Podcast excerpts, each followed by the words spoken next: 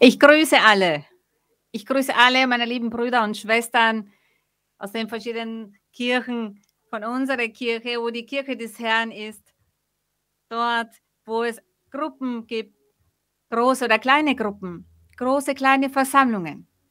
Alle verdienen die Segnung des Herrn, denn ihr seid mit einem Herzen, das bereit ist für Gott, bereit, den Willen des Herrn zu tun und um von unserem Gott zu lernen.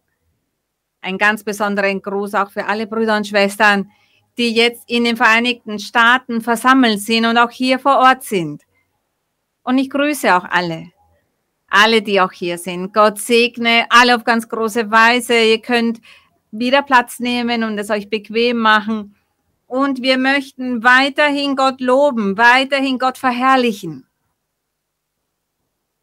Was der Bruder Alvaro gelesen hat in 1. Petrus von dem lebendigen Stein. Was für ein wunderbares Versprechen unser Vater damals machte durch die Propheten. Und er sagte, die Zukunft wird kommen. In der Zukunft kommt ein Messias, ein Erlöser, sein Gesandter. Er würde in der Zukunft kommen und er wäre ein lebendiger Stein, ein fester Stein. Und diesen wird Gott all den Ruhm, all die Macht, all die Herrlichkeit, dieser Stein ist derjenige, den wir, an dem wir uns heute halten, hinter der wir Zuflucht finden. Dieser Stein ist unser Herr Jesus Christus. Wir stützen uns auf ihn. Er ist unsere Zuflucht. Er beschützt uns, er bewahrt uns, er ist dieser Fels der Ewigkeit. All diese Versprechen sind wunderbar. Und zu sehen, wie sich diese Versprechen Gottes erfüllen. Durch die Propheten, Sprache im Altertum was sich dann erfüllte, als der Erlöser kam, als er sein wunderbares Werk vollbrachte und sich offenbarte. Und deshalb sind wir heute auch so glücklich und so stolz darauf, denn dieser lebendige Stein ist auch in unserem Leben gegenwärtig. Und alle Menschen, die noch neu sind, zum ersten Mal vielleicht dabei sind, die mit dabei sind, ich möchte alle herzlich willkommen heißen und auch beglückwünschen, denn ihr genießt dieses Vorrecht, dass Gott euch berufen hat, dass Gott euch eingeladen hat, dass Gott euch hier zu unserer Versammlung hinzugefügt hat. Denn Gott ist derjenige, der diese Kirche leitet. Er ist bei uns. Die Ehre und der Ruhm sind für Gott. Und heute möchten wir weiterlesen in dem Buch Korinther, in 1. Korinther da werden wir weiterlesen. Es ist nämlich sehr, sehr wichtig, dass wir immer mehr lernen. Doch zuerst möchten wir ein Hymnenlied singen, ohne den Musikinstrumenten. Wir singen einzig und allein mit unserer Stimme. Singt bitte mit, singt für den Herrn mit ganzer Freude. Man soll immer für Gott singen. Und wir singen für unseren Herrn das Hymnenlied 61 und der Titel ist Der Tröster ist gekommen. Dieser Tröster ist der Heilige Geist. Und dieser ist gekommen, dieser ist bei uns. Gerühmt sei Gott, Nummer 61. Doquier el hombre esté, la nueva proclamad, doquier hay aflicción, miserias y dolor. Cristianos anunciad que el Padre nos envió, el fiel consolador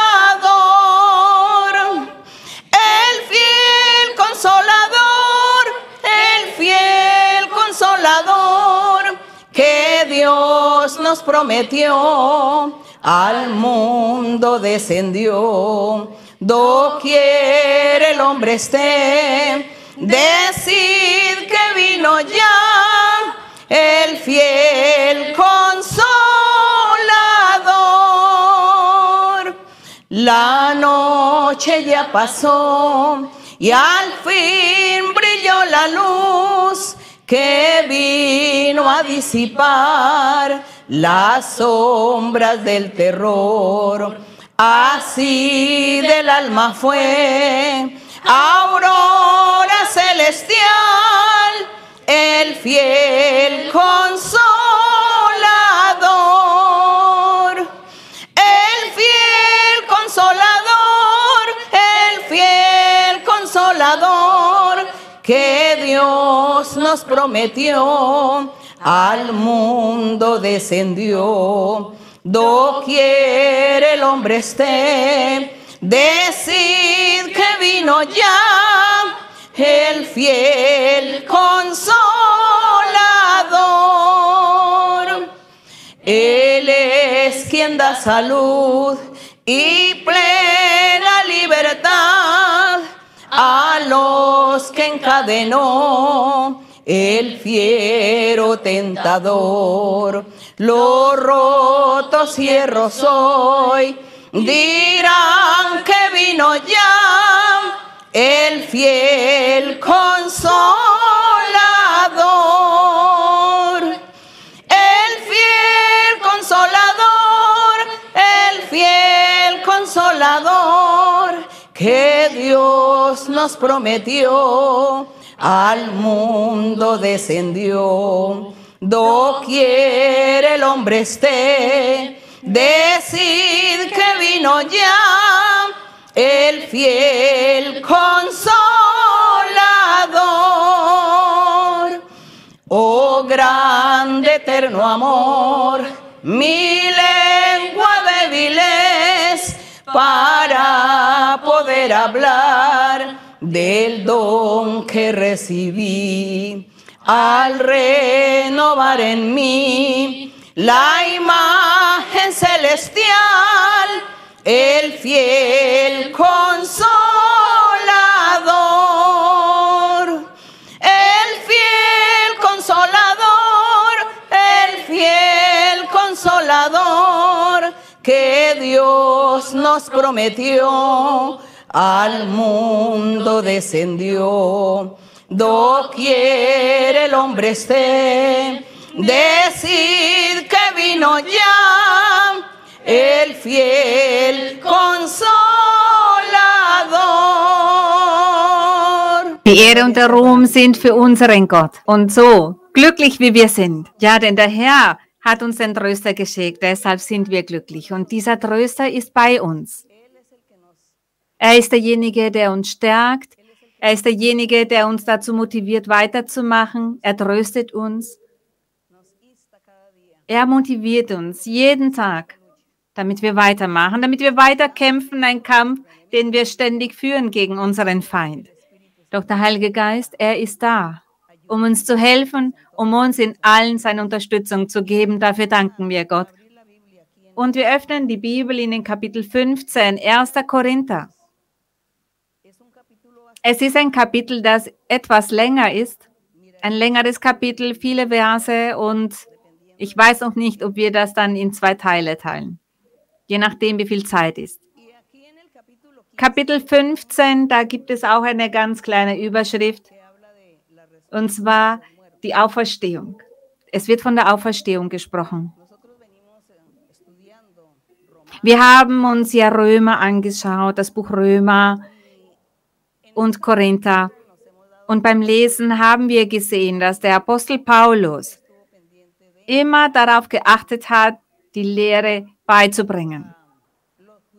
Den Juden damals die Lehre beizubringen, diesem Volk Israel. Er hat darauf acht gegeben. Es war ihm wichtig zu erklären, warum Gott diesen Plan der Erlösung geändert hatte und warum man nicht mehr das Gesetz Mose erfüllen musste, um die Erlösung zu erlangen, sondern dass das Gesetz des Evangeliums, das Gesetz des Heiligen Geistes erfüllt werden sollte. Und die Gebote sind die gleichen, die Gott Mose auf dem Berg Sinai gegeben hat. Aber der Herr, er möchte nun mit der Hilfe des Heiligen Geistes uns beibringen, dass wir diese Gebote einhalten sollen. Und mit seiner Hilfe ist alles einfacher als damals für die Menschen. Für die Menschen damals war es sehr schwer. Der Heilige Geist war nicht bei ihnen und konnte ihnen nicht helfen. Jeder Einzelne musste, musste mit seiner eigenen Kraft sozusagen diese Gebote erfüllen und es war nicht möglich. Deshalb hat der Herr diesen herrlichen Plan, diese neue Erlösung, diese neue Methode der Erlösung. Und der Heilige Geist, er ist unter allen und lehrt und Gott manifestiert sich und gibt Offenbarungen und er spricht zu den Herzen der Menschen und manifestiert sich unter jeden Einzelnen mit den geistlichen Gaben.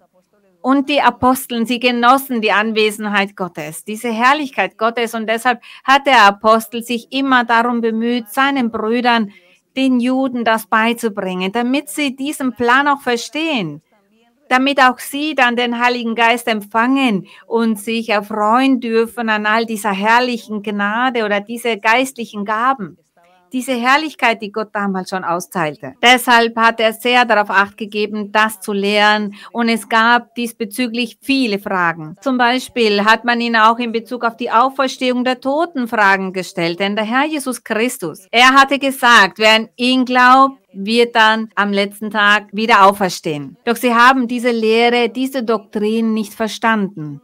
Manche glaubten und andere glaubten nicht an die Wiederauferstehung. Sie fragten sich, was hat es auf sich mit der Auferstehung? Und es scheint so, dass der Apostel daher immer wieder dazu Fragen bekam, wie das denn ist mit der Wiederauferstehung der Toten und er soll das näher erklären. Doch da manche nicht glaubten, viele glaubten nicht. Und sie sagten, das ist doch eine Lüge, was Paulus predigt. Sie sagten, dass ein Betrüger ist, dass das alles falsch sei. Und Paulus, er versucht daher hier dazu eine Erklärung zu geben. Kapitel 15, da werden wir lesen, wir werden uns ansehen, was sie meinten und was Paulus darauf sagte. Er sagte, ich erinnere euch aber, liebe Brüder, das heißt, abgesehen von dieser herrlichen Lehre, die er uns da gegeben hat in Bezug auf die Gaben des Geistes, in Bezug auf die prophetische Rede, dass in der Kirche, in der Gemeinde, in der Versammlung prophezeit wird, die Gaben zum Einsatz kommen, dass die einen für die anderen beten. Er sagte, er erinnert auch daran, liebe Brüder, an das Evangelium, das ich euch verkündigt habe, das ihr auch angenommen habt.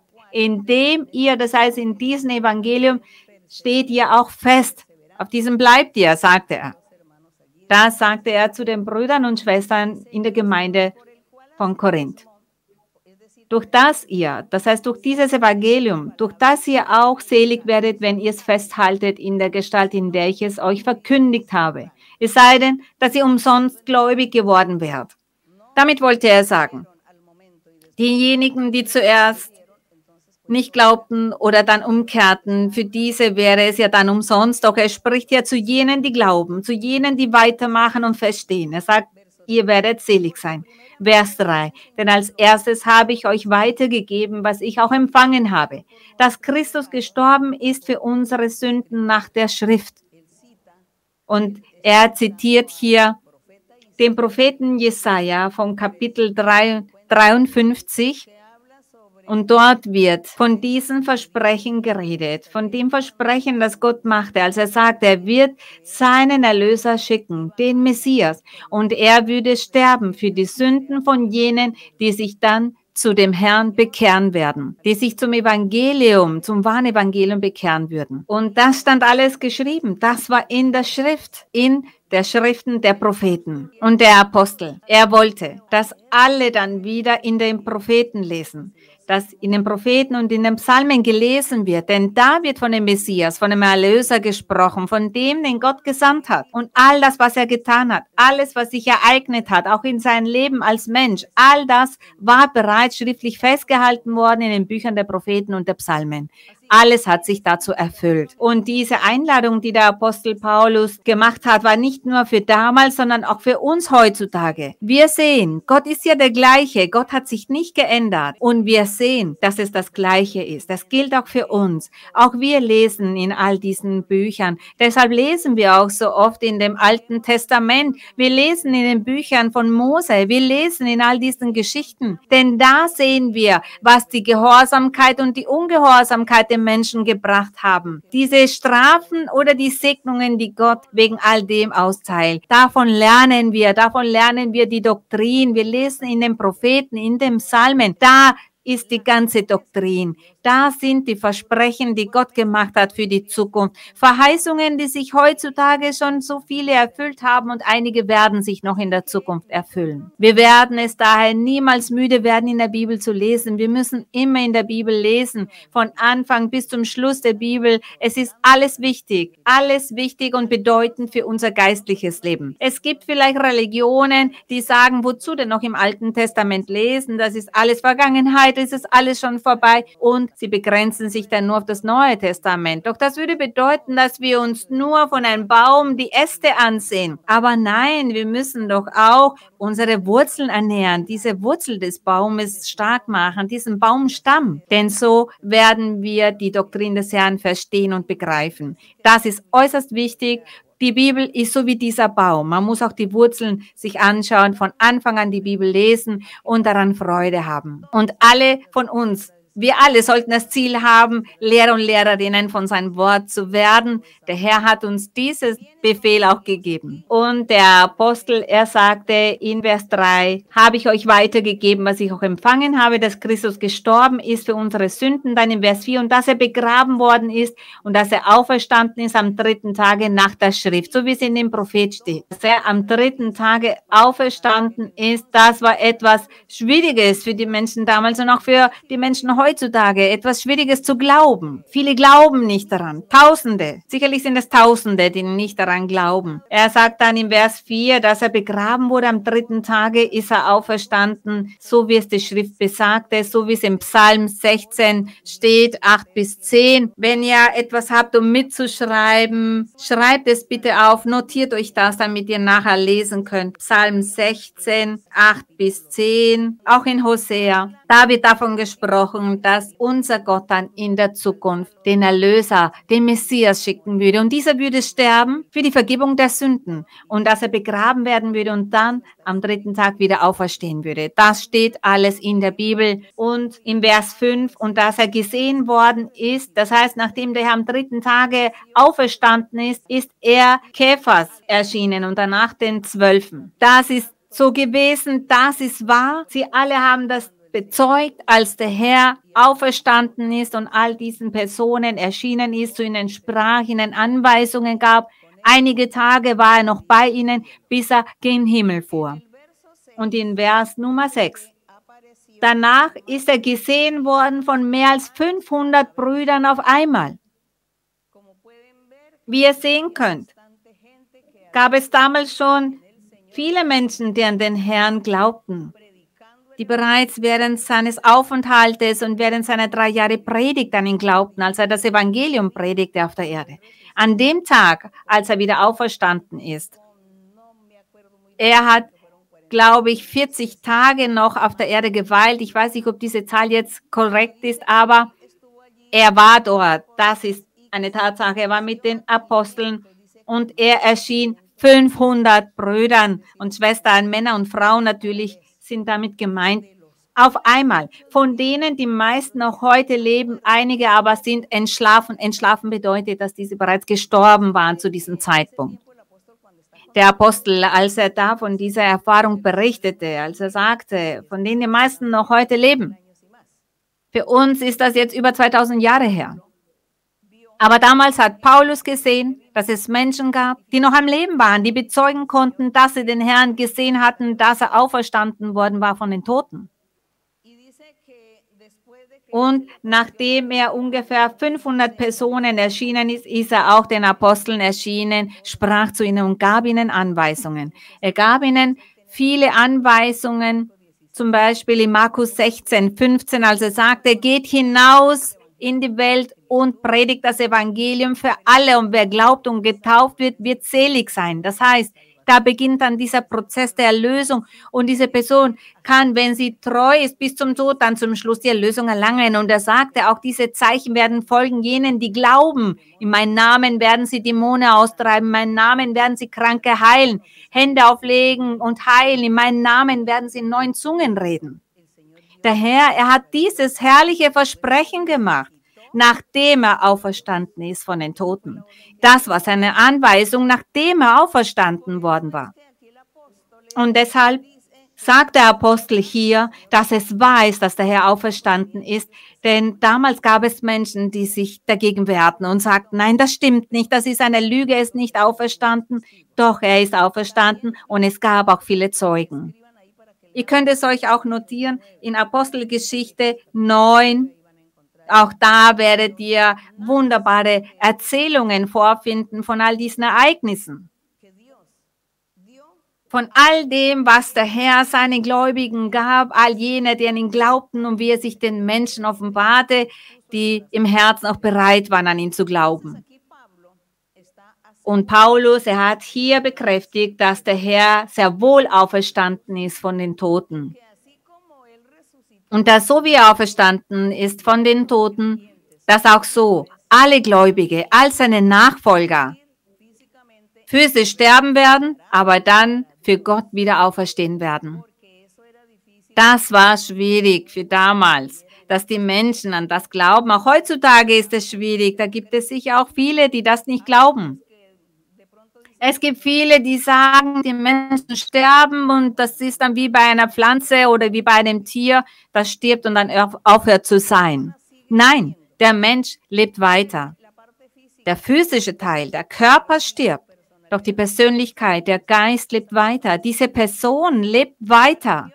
Für Gott oder für die Verdammnis, für die Erlösung, wie auch immer. Doch die Person lebt weiter. Besteht weiterhin.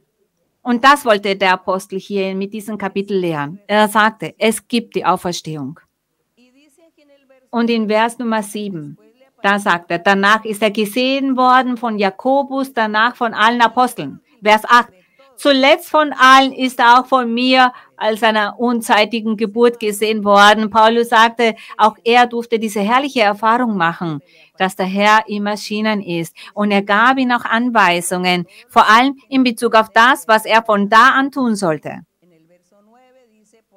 Vers 9 sagte denn ich bin der Geringste unter den Aposteln. Als er sagte, ich bin der Geringste unter den Aposteln, da meinte er, dass der Herr ja als Mensch gelebt hat, sich wie ein Mensch verhielt und er war unter den Menschen, er war unter Menschen, er war mit seinen Aposteln, als Mensch war er unter ihnen. Das meint der Apostel, als er sagte, ich bin der Geringste unter den Aposteln. Denn er wusste, oder der Heilige Geist, er hat ihm nachher dann offenbart und gezeigt, dass in der Kirche, dass in der Kirche der Herr auch weiter Aposteln aufstellen würde. Propheten würde er auch aufstellen und Evangelisten ebenso und Lehrer, Pastoren, Hirten für diese Evangelisierung der Welt, um diese Kirche vollkommen zu machen, von der der Herr selbst gemacht hat, dass er sie aufstellen wird. Eine Kirche, die vollkommen ist, ohne Falten. Für sich selber wird er diese Kirche aufbauen. Und wie soll das passieren? Wenn es dann keine Gaben gibt in den Propheten, Evangelisten, Lehrern und Hirten oder mit der Gabe der prophetischen Rede und viele, viele andere Gaben. Er sagte ja, die Kirche, seine Gemeinde, wird diese Gaben haben. Wir sehen, die Aposteln sind nicht nur diese zwölf gewesen, die mit dem Herrn zu Lebzeiten waren, sondern er sagt, sie durften den Herrn persönlich kennenlernen als Mensch. Und auch Paulus hat ihn gesehen, denn der Herr ist ihm erschienen. Und er sagt, dass ich nicht wert bin, dass ich ein Apostel heiße, weil ich die Gemeinde Gottes verfolgt habe. Er hatte die Gemeinde Gottes verfolgt. Er eiferte ja sehr um seine Religion, um den, seinen jüdischen Glauben. Er war ein treuer Nachfolger vom Gesetz Mose gewesen. Und deshalb sagte er, dass er die Gemeinde Gottes verfolgt hat, bis er diese Erfahrung machte. Er war zu Pferd unterwegs und es kam ein Blitz über ihn. Er fiel vom Pferd und da hörte er eine Stimme, die sagte, warum verfolgst du mich? Er hörte diese Stimme, die zu ihm sagte, warum verfolgst du mich? Und er fragte dann, mein Herr, wer bist du? Ich folge, ich verfolge dich nicht, mein Herr. Ich verfolge diese Christen, die von Jesus von Nazareth predigen. Aber der Herr Jesus sagte, nein, du verfolgst mich damit und nicht sie. Denn sie predigen von meinem Namen und du verfolgst du mit mich. Da hat der Herr Paulus diese Erfahrung gegeben. Er wurde blind und von da an hat er diese Lehre Gottes empfangen. Gott lehrte ihn. Er war ungefähr zwei Jahre in der Wüste. In dieser Zeit hat ihn der Heilige Geist die Doktrin beigebracht. Und er sagt, er ist es gar nicht wert, ein Apostel zu heißen, denn er hatte die Kirche Gottes verfolgt. Vers 10. Aber durch Gottes Gnade bin ich, was ich bin. Durch Gottes Gnade bin ich, was ich bin. Das heißt, ein Apostel. Und seine Gnade an mir ist nicht vergeblich gewesen, sondern ich habe viel mehr gearbeitet als sie alle. Er sagte, er hatte mehr gearbeitet als die anderen Aposteln. Und das stimmt, denn die anderen Aposteln, sie haben nicht lange für den Herrn gearbeitet, aber Paulus, er hatte da mehr Zeit, viel mehr Jahre, um für ihn zu arbeiten. Und dann sagt er, nicht aber ich, sondern Gottes Gnade, die mit mir ist. Das heißt, diese Gnade Gottes hat ihm das ermöglicht. Vers 11. Es sei nun ich oder jene, so predigen wir und so habt ihr geglaubt. Wenn aber Christus gepredigt wird, dass er von den Toten auferstanden ist, wie sagen dann einige unter euch, das heißt einige von den Ungläubigen, einige unter euch sagen, es gibt keine Auferstehung der Toten. Da beginnt der Apostel zu sagen, warum sagt ihr, dass es keine Auferstehung der Toten gibt? Denn wenn es keine Auferstehung der Toten gäbe, und dann, dass ein Mensch stirbt, wie wenn es mit einem Baum passiert oder mit einem Tier passiert, wozu suchen wir dann weiter nach Gott? Warum sorgen wir uns dann darum, Gott zu erfreuen, wenn wir dann nichts mehr sein werden, wenn wir dann nicht mehr da sind? Doch wir kämpfen doch für eine Erlösung. Und diese Erlösung, diese Seligkeit erlangen wir mit der Wiederauferstehung. Mit dieser Wiederauferstehung erlangen wir diese ewige Seligkeit. Das heißt, dass wir in der Ewigkeit mit Gott leben. Nach dem Tod geht das Leben weiter. Ein geistliches Leben geht dann weiter. Nach dem physischen Tod lebt der Mensch weiter.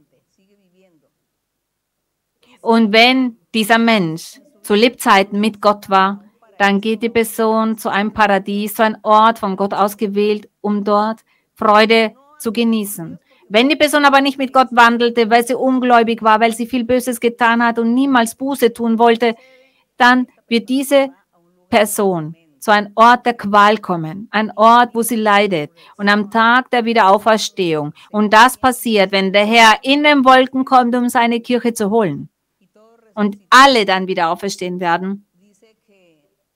Er sagt, dass da, er sagt, dass jene, die mit Gott wieder auferstehen, mit Gott alles genießen werden. Doch andere werden wieder auferstehen, aber zur Verdammnis.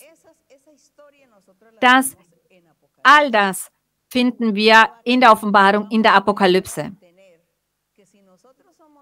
Wenn wir dem Herrn treu sind, wenn wir Gott lieben, wenn wir an ihn glauben. Wir verstehen natürlich nicht im kleinsten Detail, was die Geheimnisse Gottes sind, was dann passiert. Doch das wenige oder das viele, das Gott uns hier mit seiner Bibel hinterlassen hat, das verstehen wir und das versuchen wir auch in die Tat umzusetzen. Paulus sagte, ihr behauptet, es gibt keine Wiederauferstehung. Deshalb gab er da ein Beispiel. Und er hat hier in Vers Nummer 13 näher ausgeführt und sagt, gibt es keine Auferstehung der Toten, so ist auch Christus nicht auferstanden. Er sagte, dann ist Christus auch nicht auferstanden. Ist aber Christus nicht auferstanden, so ist unsere Predigt vergeblich. So ist auch euer Glaube vergeblich. Er sagt, somit wäre unsere Suche nach Gott vergeblich. Dann wäre alles vergeblich, was wir lehren, was wir predigen und all das, von dem wir versuchen abzulassen, um dann das Gute zu tun. All das wäre doch vergeblich. Wenn Christus nicht wieder auferstanden ist, dann würden wir hier nur unsere Zeit verlieren und an etwas glauben, das es nicht gibt. Das ist das, was der Apostel hiermit sagen wollte. Vers 15. Wir würden dann auch als falsche Zeugen Gottes befunden. Wir wären dann falsche Zeugen Gottes, weil wir gegen Gott bezeugt hätten, er habe Christus auferweckt, den er nicht auferweckt hätte, wenn doch die Toten nicht auferstehen. Und er sagt aber, wir, wenn wir sagen, dass Gott Jesus Christus am dritten Tag wieder aufer auferweckt hat, Und er sagt dann in Vers Nummer 16, denn wenn die Toten nicht auferstehen, so ist Christus auch nicht auferstanden. 17, ist Christus aber nicht auferstanden, da wiederholt er es. So ist euer Glaube nichtig, so seid ihr noch in euren Sünden. Somit werdet ihr noch böse. Vers 18, so sind auch die, die in Christus entschlafen sind, verloren. Er sagte, somit wäre doch alles vergeblich, somit wäre alles nichtig. Und da heißt das, was er da diesen ungläubigen Menschen sagt und sie fragt, jenen, die sagten, dass es keine Auferstehung gibt. Wie musste der Apostel machen, um sie zu überzeugen? Im Vers 19, da sagt er, hoffen wir allein in diesem Leben auf Christus, so sind wir die elendesten, elendsten unter allen Menschen. Nun aber ist Christus auferstanden von den Toten. Er hat versucht, diese Menschen zu überzeugen. Zuerst hat er das, was sie glaubten, in Frage gestellt. Er sagte, ihr glaubt, es gibt keine Auferstehung, dann ist Christus nicht auferstanden, damit verlieren wir hier doch nur unsere Zeit, dann sind wir alle Lügner und falsch. Was tun wir nun, sagte er. Und er sagte daher nein. Entfernt diese Gedanken von eurem Herzen. Entfernt diese Mentalität von euch. Er sagt, Christus ist auferstanden von den Toten. Vers 20. Nun aber ist Christus auferstanden von den Toten als Erstling unter denen, die entschlafen sind. Das heißt, von jenen, die gestorben sind. Wir dürfen ja nicht vergessen, dass es seit Adam auch Menschen von Gott gab. Es gab großartige Menschen von Gott, Gottes Kinder. Diese großartigen Menschen, zum Beispiel Noah, Methuselah, Henoch, da gibt es viele, viele. In 1. Buch Mose, Kapitel 6, glaube ich, werden diese auf, aufgezählt. Das sind diese Gotteskinder, Abraham, Isaac, Jakob. Von da an und viele andere große Persönlichkeiten. Und er sagt hier, er sagt im Vers 20, nun aber ist Christus auferstanden von den Toten als Erstling unter denen, die entschlafen sind. Der Herr Jesus Christus, er ist am dritten Tag auferstanden. Das bedeutet, dass er der Erste gewesen ist. Er ist der erste Mensch aus Fleisch und Blut gewesen, der das erlebt hat. Vergessen wir nicht, unser Gott, er hat Fleisch angenommen, um unter den Menschen zu sein um unter sein Volk zu sein und diese zu lehren. Und diese Körper, Fleisch und Blut, das er angenommen hat, das hat er heilig gemacht, vollkommen gemacht. Diesen hat er diese herrliche Berufung gemacht, diesen hat er verherrlicht. Diesen Menschen, diesen Teil, diesen Menschen, den er selbst mit seiner Kraft gebildet hat. Und er lebte in diesem Menschen. Diesen hat er verherrlicht, hat ihn zum König, zum Messias, zum Erlöser gemacht, der, der die Menschheit erretten würde, jene, die an ihn glauben. Und daher musste er auch als Mensch sterben. Und zwar am Kreuz. Da wurde er geopfert. Und am dritten Tag ist er auferstanden, denn das ist Gottes Macht. Und wie ist er auferstanden? Er sagt, er ist auferstanden und deshalb ist er der Erstling. Das heißt, der Erste unter den Menschen, der auferstanden ist. Sein Fleisch, sein Wesen. Diese Materie ist wieder auferstanden. Und Gott sagt, er ist der Erstling. Er ist der Erste. Nach ihm werden all jene auferstehen, die an mich glauben, die mir folgen, auf mich vertrauen, an das Evangelium glauben, dem Evangelium folgen, ein heiliges Leben führen, ein rechtschaffenes Leben führen. Diese werden sterben, aber eines Tages wieder auferstehen. Und sie werden wieder auferstehen für die Herrlichkeit Gottes, um dann das ewige Leben zu gewinnen. Sprechen wir nur von jenen, die wieder auferstehen, um das ewige Leben zu erlangen. Er sagt, Jesus Christus, er ist der Erstling unter denen, die entschlafen sind.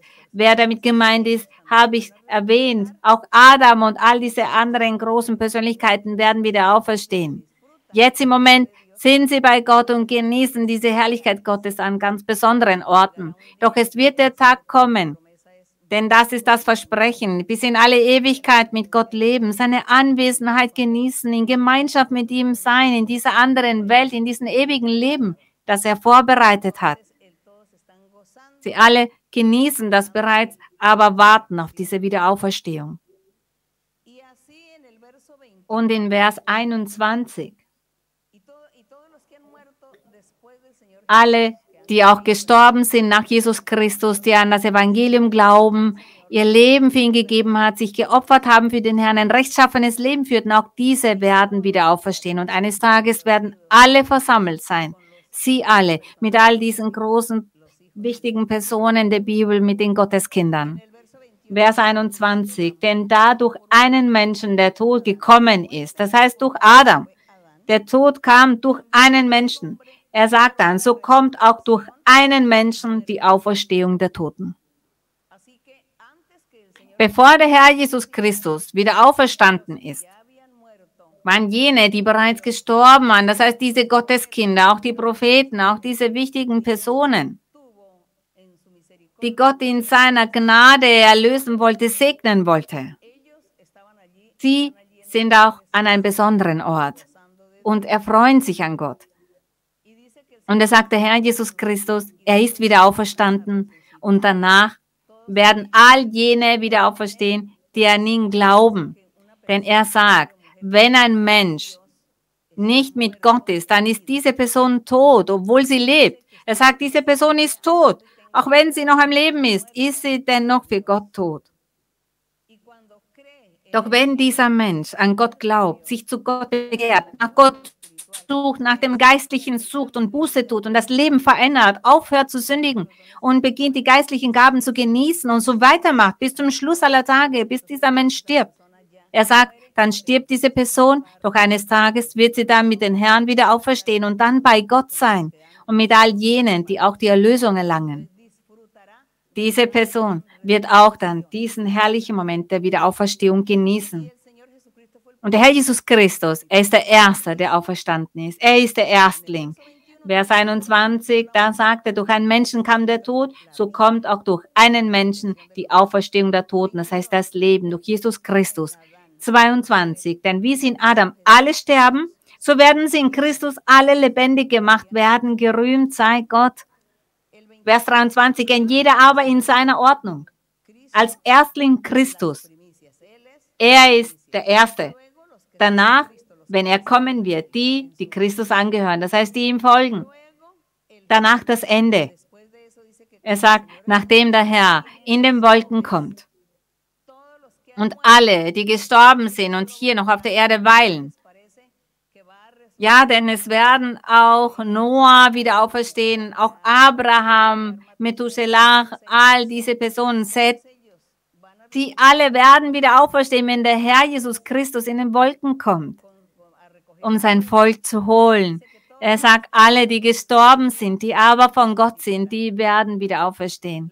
All jene, die an sein Evangelium geglaubt haben, dieses wunderbare Evangelium des Herrn und ihm gefolgt sind, auch wenn sie zu diesem Zeitpunkt schon tot sind. Wahrscheinlich werden auch wir zu diesem Zeitpunkt tot sein. Wir werden aber wieder auferstehen und aufsteigen in den Wolken, um den Herrn zu empfangen. Das ist dieses Kommen des Herrn. Das ist die Wiederauferstehung der Toten. Aber von jenen, die die Erlösung erlangen, die Gott folgen, die dem Weg des Herrn folgen, sein Evangelium, reinem Evangelium folgen. Er sagt, wenn er in den Wolken kommt, er ist ja der Erste, er ist der Erstling und danach werden alle wieder auferstehen und ihn empfangen. Natürlich wird das nicht in einer Woche passieren oder in einem Monat. Vielleicht viele Jahre, wir wissen nicht, welche Zeit, denn für Gott gibt es ja keine Zeit, für uns gibt es die Zeit. Vers 24. Danach, das heißt, nachdem der Herr in den Wolken ist und alle wieder auferstehen, all diese Gotteskinder, auch Abel, kein hat ja Abel getötet, auch Abel wird wieder auferstehen und mit dem Herrn sein. Vers 24, danach kommt das Ende. Aber dieses Ende kommt nachdem der Herr in den Wolken seine Kirche mitgenommen hat. Die, die tot waren, werden wieder auferstehen und die zu diesem Zeitpunkt leben, dessen Körper werden verändert zu einem himmlischen, geistlichen, reinen Körper. Der Herr wird sie säubern und verherrlichen und so werden sie dann aufsteigen, den Herrn in den Wolken empfangen. Und danach kommt das Ende, sagt er, wenn er das Reich Gott dem Vater übergeben wird, nachdem er alle Herrschaft und alle Macht und Gewalt vernichtet hat. Vielleicht wird das viele Jahre danach passieren. Denn er sagt, jene, die dann noch auf der Erde bleiben und am Leben sind, die Gott nicht akzeptieren wollten, sondern in Bosheit weiterleben, die werden weiterleben. Wir wissen nicht bis wann. Wir, wir wissen nicht, wie der Herr dem allen dann ein Ende bereiten wird. Aber jene, die dem Herrn folgen, wir werden uns dann bereits erfreuen mit Gott an seiner Anwesenheit. Doch wir wollen, dass viele Menschen das betrifft, dass es viele sind, die das genießen, dass es wenige oder keine hier bleiben, sondern dass alle aufsteigen, den Herrn in den Wolken empfangen. Das wäre doch herrlich. Und er sagt, das ist das, was der Apostel hier den Menschen mitteilen wollte und worauf er beharrt hat. Glaubt an die Auferstehung, denn diese gibt es. Und im Vers 25, denn es muss herrschen. Denn er muss herrschen, bis Gott ihm alle Feinde unter seine Füße legt. Ja, der Herr muss weiter herrschen. Der Heilige Geist mit ihm muss weiter bestehen und weiterhin sein Werk vollbringen hier auf der Erde. Und er sagt, dann wenn der Herr in den Wolken kommt. Wir wissen nicht, wann das sein wird. Der Herr sagt, bis dahin, bis sich all das ereignet, wird er natürlich weiterhin herrschen. Das heißt, der Herr herrscht. Die Offenbarung des Heiligen Geistes in den Leben der Gläubigen. Die Tatsache, dass Gott heilt, Wunder macht, Zeichen macht, dass er an den Menschen so viele Wohltaten vollbringt, Probleme löst. All das bedeutet, Gott herrscht. Gesegnet sei sein Name. Er herrscht. Er regiert, der Heilige Geist. Er vollbringt sein Werk. Er regiert, er herrscht, er hilft uns, er tröstet uns. Er motiviert uns, immer weiterzumachen im Leben. Er regiert. Der Herr regiert. Und deshalb sagt er, er muss herrschen, bis Gott ihm alle Feinde unter seine Füße gelegt hat. So ist es auch. Jene, die glauben, die übrig gebliebenen, die sich bekehren werden, die erlöst sein werden und die anderen, für diese wird es Strafe geben. Aber denken wir nicht an, die, an das. Denken wir an die Erlösung, denken wir an die Wiederauferstehung, an seine Wohltaten, denken wir an sein wunderbares Werk an all das, was wir heutzutage genießen und erfahren. Und deshalb müssen wir uns ausrüsten mit dieser Kraft, mit Weisheit, mit Intelligenz, mit diesem Wunsch im Herzen zu evangelisieren, zu den Menschen von Gott zu sprechen. Aber damit die Menschen uns glauben, damit die Menschen uns anhören, müssen wir ein gutes Beispiel geben, ein gutes Zeugnis haben. Denn wenn ihr zu Hause in eurem Familienleben ein schlechtes Beispiel seid, wie wollt ihr dann eure Freunde überzeugen oder eure Nachbarn oder eure Verwandte, Freunde, Bekannte? Wie wollt ihr dann sogar eure eigene Familie überzeugen, jene überzeugen, die nicht an Gott glauben? Wie wollt ihr das tun, wenn ihr ein schlechtes Beispiel seid, ein schlechtes Zeugnis habt? Deshalb müssen wir ein rechtschaffenes Leben führen, damit wir viele Seelen für unseren Gott gewinnen können.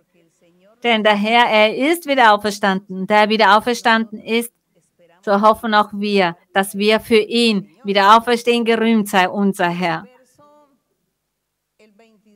Und in Vers 26, da steht, er sagte, der Herr muss herrschen, bis alle seine Feinde unter seine Füße gelegt wurden und der letzte Feind, er sagt in Vers 26, der letzte Feind, dieser Feind, den er zum Schluss noch aufbewahrt. Er sagt, der letzte Feind, der vernichtet wird. Er hat ja von seinen Feinden gesprochen, auch von Menschen, die die ungläubig sind, die widerspenstigen, die törichten. Aber es gibt auch einen Feind, und zwar den Teufel. Und er sagt, der letzte Feind, der vernichtet wird, ist der Tod. Der Tod dieser wird auch vernichtet. All diese Mysterien finden wir in der Apokalypse, in der Offenbarung, wo steht, dass der Teufel zerstört wird und auch der Tod. Auch der falsche Prophet, sagt er. Der falsche Prophet sind jene Wesen, die der Teufel auf der Welt genutzt hat, damit die Menschen nicht an Gott glauben. Dieser falsche Prophet, damit ist nicht eine Person gemeint, sondern das ist eine Macht, die damit gemeint ist. Eine Macht, das ist dieser falsche Prophet. Und zu diesen falschen Propheten gehört auch die Götzenanbetung, die falschen Religionen, Hexerei, die Zauberei, all das, was die Welt macht, all jene, die den Herrn verneinen, nicht an Gott glauben, all jene, die den Teufel anbeten. All diese Menschen, all diese Bosheit, all jene, die Gott verneinen, die nicht an Gott glauben, die versuchen, den Glauben an Gott sogar den Kindern zu rauben, Kindern, die noch klein sind, die versuchen ihnen diesen Glauben zu rauben. Wenn wir all das zusammenfassen, ist das der falsche Prophet. Und Gott sagt in der Offenbarung, in der Apokalypse, dass der Herr dann auch den Tod bestrafen wird. Auch dieser Tag wird kommen. Er wird den Tod zerstören. Und der Tod ist auch ein Geist. Bitte lernt das. Der Tod ist auch ein Geist. Und er sagt, er wird den Tod zerstören, den Teufel zerstören, den falschen Propheten zerstören. Und dieser falsche Prophet, wer ist das? Ist das eine Person? Nein, das sind Tausende und Tausende, Millionen von Menschen, die sicherlich seit Adam an dazu bestimmt sind, verdammt zu sein, weil sie widerspenstig und töricht sind weil sie Gott nicht akzeptieren wollen, sich nicht zu Gott bekehren wollen, ihn nicht lieben wollen. Diesen Eigentümer, den wir haben, unseren König, unseren Vater. Das ist traurig. Das ist das Traurige, an das wir manches Mal auch denken müssen und realistisch müssen wir sein. Und daher, solange wir noch am Leben sind, haben wir die Hoffnung, die Hoffnung zu evangelisieren, die Hoffnung, dass viele Seelen sich bekehren, dass viele Menschen sich zu Gott bekehren und dass ihr auch Gott bittet, dass er diese Hartherzigkeit nimmt, diese Widerspenstigkeit, diesen Unglaube. Wenn ihr fühlt, dass der Teufel, böse Geister euch verwirren wollen, bittet Gott um Befreiung, dass er euch hilft, von diesem Gefängnis des Teufels auszubrechen. Und in Vers 26, da sagt er, der letzte Feind, der vernichtet wird, ist der Tod. Dieser Feind, der Teufel, der Satan, dieser wird auch zerstört werden. Und auch der falsche Prophet. Und ihr wisst bereits, wer der falsche Prophet ist, wer gemeint ist. All das steht in Offenbarung, in der Apokalypse. Vers 27, denn alles hat er, das heißt, hat Gott unter seine Füße getan, unter die Füße des Herrn Jesus Christus getan. Wenn er sagt, dass er alles unter seine Füße getan hat, er sagt, wenn es aber heißt, alle sei ihm unterworfen, so ist offenbar, dass der ausgenommen ist, der ihm alles unterworfen hat. Und wer hat bewirkt, dass alles unter die Füße des Herrn Jesus Christus getan wird? Unser Gott Vater hat das getan. Ein großes Geheimnis ist das. Unser Gott. Er wurde ein Mensch. Er hat einen Körper angenommen und diesen hat er verherrlicht, erhoben und Jesus Christus von Nazareth genannt das für die Menschen, die daran glauben. Die Menschen wollen ja auch eine Theorie. Sie wollen zu jeder Sache eine Theorie, weil sie sonst nicht glauben, weil sie sonst nicht an die Wunder glauben, nicht an die Macht Gottes glauben. Doch diese werden mit dieser Theorie bleiben, denn dazu wird es nie eine Erklärung geben wie Gott arbeitet, wie er wirkt. Er wirkt als Vater, als Sohn und als Heiliger Geist. Und wir, die an ihn glauben, wir sagen, mein Herr, ich verstehe das nicht, aber ich glaube daran. An das, was du sagst, ich glaube daran. Ich verstehe es nicht, werde es auch nicht hinterfragen. Du musst mir dazu keine Erklärung geben. Aber mein Herr, ich glaube an dich, denn du bist so mächtig, dass du doch alles machen kannst. Vers 28, da steht, wenn aber alles ihm, das heißt Jesus Christus, untertan sein wird, dann wird auch der Sohn selbst untertan sein, dem, der ihm alles unterworfen hat. Das heißt, der Sohn wird auch dem Gott Vater untertan sein, damit Gott sei alles in allem, sagt er. Vers 29. Was soll es sonst, dass sich einige für die Toten taufen lassen? Er sagt, was machen dann jene, die sich für die Toten taufen lassen, wenn die Toten gar nicht auferstehen? Was lassen sie sich dann für sie taufen? Damit sagt der Apostel nochmals, Ihr behauptet ja, dass Jesus Christus nicht auferstanden ist, aber es gibt bereits viele Menschen, die sich im Namen Jesus haben taufen lassen, und zwar zur Vergebung der Sünden, zur Erlösung. Und er sagt, all diese Menschen, die sich im Namen des Herrn Jesus Christus für die Vergebung der Sünden haben taufen lassen, diese werden hier erwähnt mit dem Vers 29. Deshalb sagt er, was soll es sonst, dass sich einige für die Toten taufen lassen, wenn die Toten gar nicht auferstehen? was lassen Sie sich dann für sie taufen? Er sagte das zu jenen, die ja behaupteten, dass Jesus Christus nicht aufersteht. Er sagte, sie lassen sich taufen, ein neues Leben zu erlangen. Und die lassen sich auf die Toten taufen. Und dann sagt er, was stehen wir dann jede Stunde in Gefahr? Der Apostel meinte, warum laufen wir dann jedes Mal Gefahr, wenn wir eine Lüge doch nur predigen?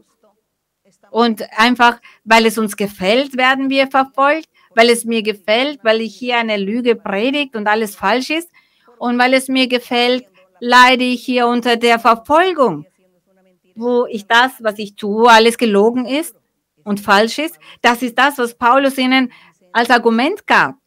Und er sagte, nein, wenn ich hier stehe und predige und wenn ich doch verfolgt werde und man mich verfolgt, um mich umzubringen, weil ich Jesus Christus predige, ich tue es, weil es wahr ist. Ich habe es erlebt, gefühlt, ich lebe es selbst. Er hat sich in mein Leben so oft schon offenbart. Ich weiß, dass er die Wahrheit ist, dass er auferstanden ist. Das ist keine Lüge. Deshalb setze ich mich dieser Verfolgung aus, all diesen Übeltaten. Denn ich stehe fest und bin sicher, dass Jesus Christus auferstanden ist und die sich bereits in seinen Namen taufen ließen, diese taten es, weil sie auch sicher sind, dass Jesus Christus auferstanden ist, weil der Heilige Geist bei ihnen war, weil sie die geistlichen Gaben erhielten, genossen, all die Wunder sahen, all die Manifestationen Gottes, all das, was Gott unter ihnen tat. Deshalb haben sie sich taufen lassen. Das heißt, diese Menschen haben nichts getan, was umsonst war. Sie haben es getan, weil sie sicher waren, weil sie Überzeugung hatten. Überzeugung in Bezug auf die Auferstehung des Herrn Jesus. Das wollte er mit dem Vers 29 und Vers 30 sagen. Er sagt, aus Spaß werde ich nicht zulassen, dass sie mich verfolgen, weil ich predige etwas, das es nicht gibt. Nein. Gott beschützt mich. Ich werde verfolgt, denn ich predige einen Gott, den es gibt. Vers 31, so war ihr, liebe Brüder, mein Ruhm sei, den ich in Christus Jesus, unserem Herrn, habe. Ich sterbe täglich. Er sagt, habe ich nur im Blick auf dieses Leben in Ephesus mit wilden Tieren gekämpft, was hilft es mir, wenn die Toten nicht auferstehen? Er sagt, wenn ihr behauptet, dass Jesus Christus nicht aufersteht, und wenn ich sage, die Toten werden nicht wieder auferstehen, warum sollte ich dann tagtäglich mich Gefahren aussetzen?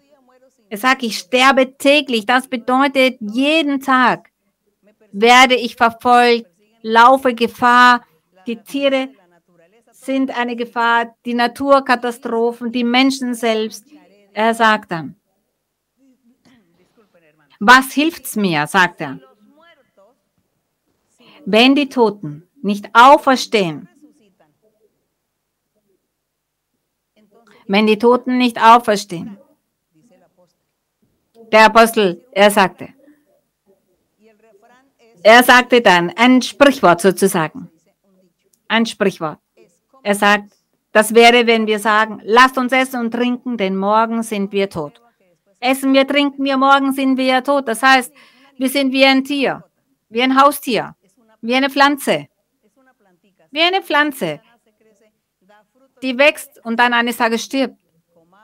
So auch die Menschen, essen wir, trinken wir, morgen werden wir sterben. Das war ein Sprichwort. Und der Apostel sagte, das ist das für jene, die ungläubig sind, die nicht daran glauben, dass er auferstanden ist. Ihr glaubt, das ist so. Doch das ist eine Lüge. Lasst euch nicht betrügen. Jesus Christus ist auferstanden. Denn in Glauben, sich in seinen Namen taufen lassen, seinen Weg folgen. Diese alle haben Erfahrungen mit Gott gemacht und waren daher sicher in Bezug auf das, was sie taten. Und sie waren sich sicher, dass Jesus Christus auferstanden ist und dass unser Gott Wunder und Zeichen macht. Denn er lebt, er ist lebendig. Und das ist das, was Paulus seinen Brüdern damals, den Juden, zeigen wollte. Seine Brüder, die diese Doktrin nicht akzeptieren wollten. Und Paulus, er spricht ja in Vers 32 davon, dass er sich vielen Gefahren ausgesetzt hat, auch den wilden Tieren, wegen der Predigt. Und dann sagt er in Vers 33, lasst euch nicht verführen. Schlechter Umgang verdirbt gute Sitten. Er sagte, hört auf, Kommentaren zuzuhören, all diesen Gerede, den Spekulationen zu folgen, all diesen Erzählungen. Das, was die Menschen sagen, dass das Lüge ist, der andere sagt doch, und auch heutzutage ist das so. Manches Mal lassen sich die Menschen verwirren durch Dinge, die doch gar nichts nützen, die keinen Sinn ergeben. Zum Beispiel, was ich gehört habe, bitte verzeiht, dass ich jetzt dieses Beispiel gebe. Zum Beispiel, alles in Bezug auf die Impfung. Und ich höre, welche Spekulationen der Menschen es dazu gibt. Und manche sagen, lasst euch nicht taufen, denn mit der, ähm, lasst euch nicht impfen. Mit dieser Impfung wird euch ein Chip eingepflanzt und dann wird euer Privatleben ausgeforscht. Nein, passt auf eure Eigentümer auf, falls man Eigentümer hat. Wegen dem Privatleben, dass das Privatleben ausgeforscht wird und dass man dann beherrscht wird und dies und jenes getan wird. Andere sagen, nein, in der Offenbarung wird doch von dem Zeichen der Bestie gesprochen und dieses Zeichen, das passiert dann mit der Impfung, dann werdet ihr dieses Zeichen bekommen und die sagen den Menschen, wer nicht geimpft ist, darf dann keine Lebensmittel kaufen, darf dann an kein Event teilnehmen oder reisen, weil die Person nicht geimpft ist. Das ist das Zeichen des Tieres. Nein, Brüder und Schwestern, ihr als Gläubige der Kirche sollt doch solchen Lügen nicht glauben. Das sind alles Dummheiten, die die Menschen erfinden. Menschen, die auch böse Geister haben und, und sich sowas ausdenken. Solche Dinge erfinden und diese bösen Geister geben denen auch so viele Ideen und, und die sehen auch Sachen, haben Halluzinationen und mit all dem entsteht dieses Gerede, diese Spekulationen, die wollen die anderen damit erschrecken, dass die Menschen das glauben. Doch wisst ihr, was das Traurigste ist? Für mich ist es das Traurigste zu sehen, dass die Brüder und Schwestern der Kirche, die schon so viele Jahre die Doktrin hören, in der Bibel lesen, so viele Zeugnisse gehört haben, Gottes Hand sehen, wie er Wunder tut, Zeichen tut, wie er heilt, wie er uns gesund macht. Wie Gott sagt, vertraue auf mich, vertraue doch nicht auf die Menschen. Vertraue auf mich, sagt Gott. Denn der Mensch, er ist auch Lügner. Die Menschen sagen Lügen. Warum vertraust du mehr auf die Menschen als auf mich? Daher vertrauen wir mehr auf Gott. Wenn ein Mensch mir sagt, ich werde dir die Freude geben, den Frieden, nein, dann glaube ich nicht diesem Menschen. Ich werde das, dem glauben, was Gott mir sagt. Daher frage ich Brüder und Schwestern, wo ist das Vertrauen, das auf Gott gelegt ist? Warum gibt es da so viele Sorgen und Ängste dazu? Manche sagen, es sind so und so viele gestorben, nachdem sie geimpft wurden. Die führen sogar Statistiken dazu, wie viele gestorben sind. All diese Toten, all diese Menschen, die gestorben sind, diese sind gestorben, weil Gott wollte, dass sie sterben. Wir dürfen ja nicht vergessen, Gott, er hat ein Buch. In diesem Buch stehen alle Menschen, alle mit Namen. Und da hat der Herr zum Beispiel geschrieben, Johannes wird in diesem Jahr sterben, in diesem Jahrhundert, mit dieses Datum und wird so und so vielleicht ertrinken im Meer. So wird die Person sterben. Das steht so geschrieben. Und Johannes kann das nie verhindern. Es kam das Datum und dieser Mensch starb. Und den anderen, bei dem steht vielleicht, muss an einer Grippe sterben. Und Datum und Uhrzeit, alles genau aufgeschrieben. Gott hat das bei sich. Wir wissen aber nicht, wann wir sterben werden und woran wir sterben werden. Wir vertrauen auf Gott und wir hoffen ihm auf das Beste. Denn als Gott alles aufschrieb, wusste er bereits, wer sein wird, wer nicht sein wird. Er wusste schon alles auch. Er möchte den Menschen auch die Möglichkeit geben und er sagte, gut, bei dem werde ich noch ein Fragezeichen machen. Wenn die Person sich bekehrt, werde ich ihn segnen, sie segnen. Dann wird die Person ja mit diesem Unfall sterben, aber ich werde ihnen dann Freude geben. Gott macht so vieles mit uns. Er ist der Eigentümer des Universums, er ist der, der regiert. Er herrscht über uns. Er ist dieses übernatürliche Wesen. So sage ich es für die Ungläubigen. Die Menschen glauben ja nicht daran. Ich bitte die Brüder und Schwestern, dass ihr nicht töricht seid, nicht widerspenstig seid und glaubt nicht an all das, diese Geschichten in Bezug auf die Impfung. Die Impfung ist doch nichts Böses. Wenn euch impfen lässt, wird euch nichts passieren. Wenn ihr euch nicht impfen lässt, wird euch nichts passieren. Wenn euch impfen lässt und wenn Gott schon vorher bestimmt hatte, dass ihr die Woche darauf sterbt, dann ist es ein Zufall, ihr habt euch impfen lassen und nach einer Woche sterbt ihr. Doch das, weil Gott bereits so bestimmt hatte, dass ihr an diesem Tag stirbt. Mit oder ohne Impfung werdet ihr gestorben. Denn wir sterben, wenn Gott es möchte. Die Bibel sagt, dass sogar die Haare, die wir am Kopf haben, abgezählt sind. Wenn Gott die Haare abgezählt hat, genau weiß, wie viele Haare wir am Kopf haben, wie wird Gott dann nicht wissen, wann wir sterben? Wie wird er dann nicht ein Datum bestimmt haben für jeden einzelnen von uns, wann wir sterben? Was wir dem Herrn sagen, ja, denn Gott hat ja auch in sein Gesetz geschrieben, die gehorsam sind, die beten, die zu mir flehen, die mich suchen, die werde ich mit Wohlgefallen anblicken. Gott weiß schon, wer das ist. Aber wir alle, wir wissen nicht, wer dazu gehört, wer nicht dazu gehört. Deshalb beten wir alle, wir loben alle Gott, wir verherrlichen alle Gott. Und wir werden alle in Gemeinschaft mit den Herrn sein und Gott beschützt uns, er bewahrt uns. Denn so hat er schriftlich festgehalten und er wusste alles schon von Anfang an. Er weiß alles. Manche Menschen sagen, gut, wenn Gott schon alles weiß, wozu weitermachen? Doch wie wisst ihr, ob Gott für euch das oder jenes bestimmt hat? Bemüht euch daher. Wir müssen uns einfach nur bemühen. Bemüht euch und denkt nicht weiter nach. Gott weiß alles. Wenn es so wäre, warum würde dann Gott sagen, betet, singt? Der Herr würde nichts zu uns sagen. Wir alle würden machen, wie wir wollen und wir würden sagen, ach Gott weiß schon, wer löst sein wird und wer nicht und wir tun nichts mehr dafür wir genießen dann nicht einmal in diesem Leben diese Anwesenheit Gottes und seine Präsenz, seine Segnungen. Doch nein, wir genießen in diesem Leben die Segnungen Gottes. Und wir beten zu Gott. Er wusste alles vorher. Er weiß alles vorher. Er weiß, wer edelmütig im Herzen ist, wer demütig ist. Wir wissen es nicht, wer dazu gehört. Deshalb kämpfen wir alle. Wir kämpfen alle für die Erlösung, für die Segnung Gottes kämpfen wir alle. Und daher, meine lieben Brüder und Schwestern, ich glaube, dass wir bis dahin diese Predigt geben. Erinnert mich daran, nächste Mal, wo wir aufgehört haben.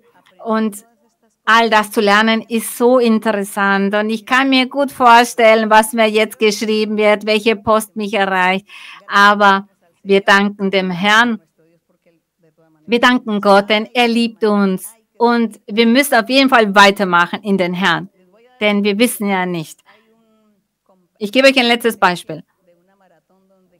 Stellt euch einen Marathonlauf vor. Tausende Teilnehmer. Und die Belohnung für den Gewinner ist etwas Außerordentliches für jene, die gewinnen. Es gibt nur eine Belohnung, ein Preis und tausend laufen. Stellt euch das vor. Und einer vielleicht sagt dann, ich werde eh nicht gewinnen, wo zu laufen. Und der andere denkt das Gleiche. Und wenn alle tausend das Gleiche denken würden, würde doch keiner laufen. Nein, die tausend laufen los und sagen, ja, ich laufe, denn ich werde diesen Preis gewinnen, ich werde das Ziel erreichen und alle laufen dann. Das ist das, was wir als Menschen auch hier tun, um die Barmherzigkeit Gottes zu erlangen. Gott möge uns helfen. Der Herr segne euch. Himmlischer Vater, gesegnet seist du, Gott, heiliger Vater. Mein Herr, wir danken dir. Mein Herr, gewähre uns Weisheit, gewähre uns Intelligenz, um deine Wege zu verstehen und zu begreifen. Wie unergründlich sind deine Wege, dein heiliges Wort. So viele Geheimnisse sind darin verborgen in deinem Wort, so viele Geheimnisse und Mysterien. Trotz all dieser Mysterien, mein Herr, trotz all dieser Geheimnisse sind wir so glücklich. Wir sind glücklich und fröhlich. Es macht uns so glücklich, vor deiner Anwesenheit zu stehen, zu dir zu sprechen, dir vieles zu sagen, auf unsere Art und Weise als Menschen. Und du, mein Herr, du blickst sicher mit Barmherzigkeit und mit Liebe auf uns. Denn das hast du versprochen. Das ist das, was du uns versprochen hast, mein Herr, dass du immer Barmherzigkeit uns gegenüber zeigen wirst und dass du immer unsere Gebete, unser Flehen anhören wirst. dass du auch immer auf unsere Werke schauen wirst. Und natürlich, mein Herr, wollen wir auch gute Werke vollbringen, damit du uns immer belohnst. Danke, Vater. Ich danke dir, mein Vater. Wir geben dir die Lobpreisung. Wir geben dir die Ehre, wir geben dir den Ruhm, mein Herr. Wir danken dir, denn du bist ein so mächtiger Gott, du bist ein ewiger Gott. Du bist der Eigentümer des Universums, der Schöpfer des Universums.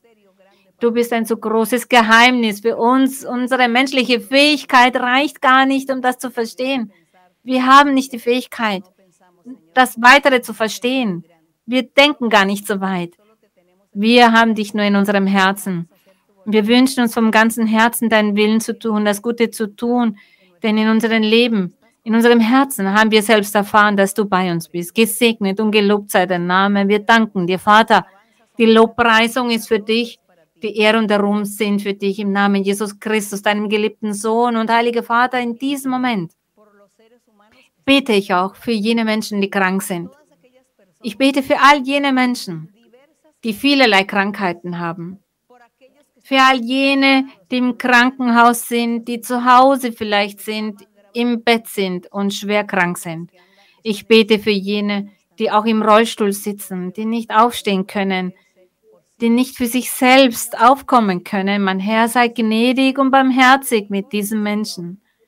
Mein Herr sei barmherzig und ich bete auch für all jene Menschen, die Not durchmachen, die das Allernötigste nicht haben, wie Lebensmittel oder Kleidung oder eine Unterkunft.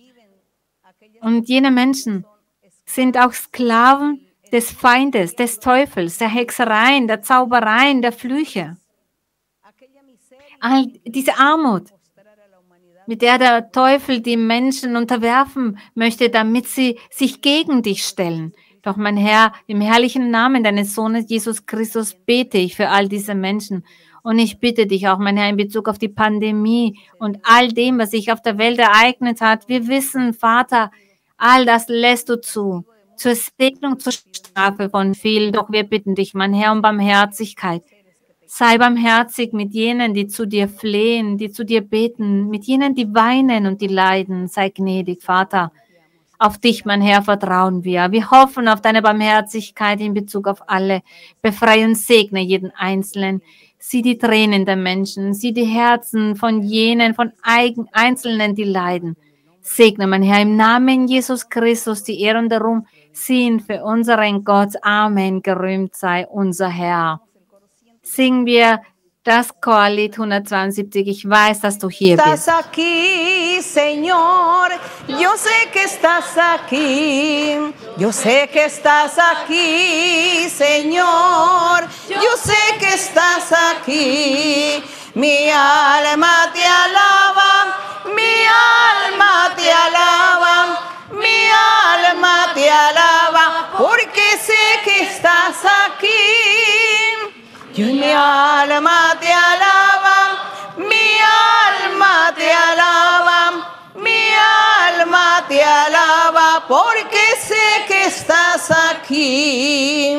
Yo sé que estás aquí, Señor. Yo sé que estás aquí. Yo sé que estás aquí, Señor. Yo sé que estás aquí. Mi alma te alaba, mi alma te alaba, mi alma te alaba, Mi alma te alaba, mi alma te alaba, mi alma te alaba, porque sé que estás aquí. Gloria, mi Señor, sabemos que Ja, wir wissen, dass der Herr hier in unserem Herzen ist. Gott segne euch alle, liebe Brüder und Schwestern, auch alle Menschen, die noch neu sind, die zum ersten Mal dabei sind. Ich liebe euch alle, Umarmungen für euch alle und viele Küsschen für die Kinder. Gottes Segen.